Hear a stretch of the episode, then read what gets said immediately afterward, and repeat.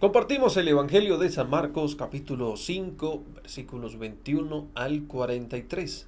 San Marcos capítulo 5 versículos 21 al 43. En aquel tiempo Jesús atravesó de nuevo en barca a la otra orilla. Se le reunió mucha gente a su alrededor y se quedó junto al mar. Se acercó un jefe de la sinagoga que se llamaba Jairo y al verlo se echó a sus pies rogándole con insistencia, Mi hija está en las últimas. Ven, impón las manos sobre ella para que se cure y viva. Se fue con él y lo seguía mucha gente que lo apretujaba. Había una mujer que padecía flujos de sangre desde hacía 12 años. Había sufrido mucho a manos de médicos y se había gastado en eso toda su fortuna. Pero en vez de mejorar, se había puesto peor oyó hablar de Jesús y acercándose por detrás, entre la gente, le tocó el manto, pensando, con solo tocarle el manto curaré. Inmediatamente se secó la fuente de sus hemorragias y notó que su cuerpo estaba curado.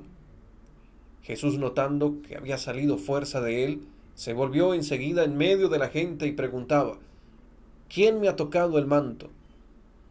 Los discípulos le contestaban, ¿ves cómo te apretuja la gente y preguntas, ¿quién me ha tocado?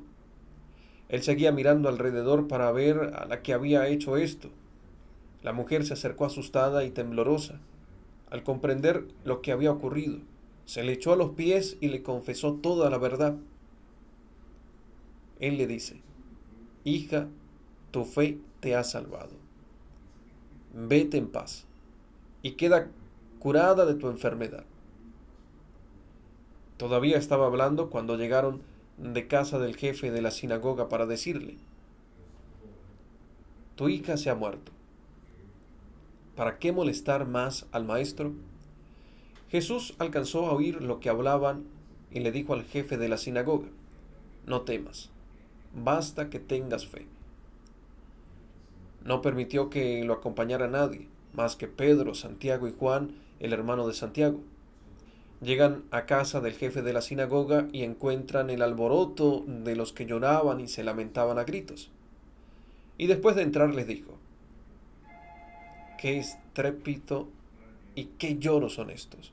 La niña no está muerta, está dormida. Se reían de él, pero él los echó fuera todos y con el padre y la madre de la niña y sus acompañantes, entró donde estaba la niña. La tomó de la mano y le dijo, Talita Kumi, que significa, contigo hablo, niña, levántate.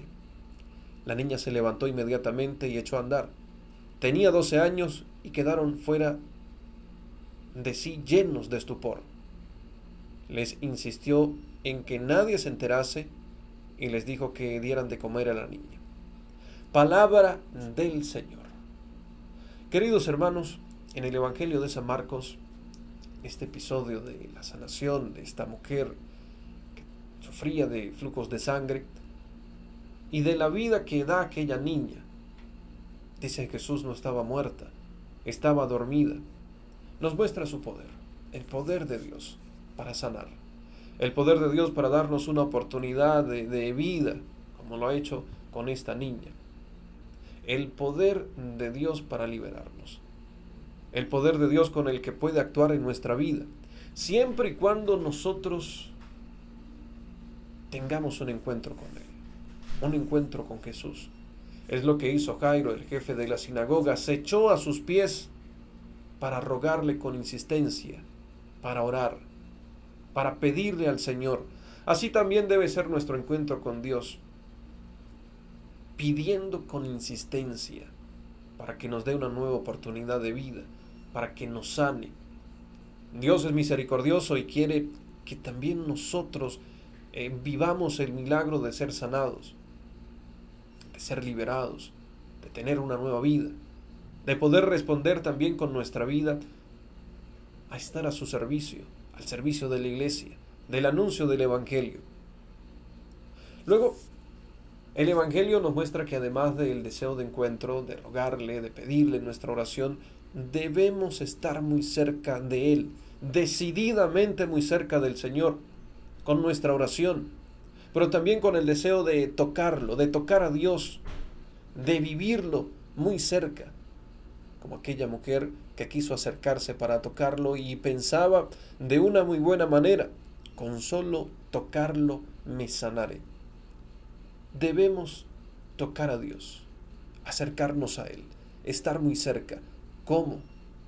Viviendo los sacramentos.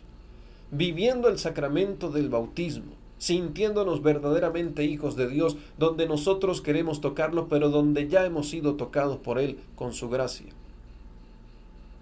En cada sacramento que recibimos y vivimos, el de la confirmación, pero el de la penitencia y el de la Eucaristía que realmente nos acercan a Jesús, donde podemos tocarlo con nuestra comunión sacramental, donde restauramos la gracia a través de la penitencia, a través del sacramento de la confesión. Con solo tocarlo me sanaré.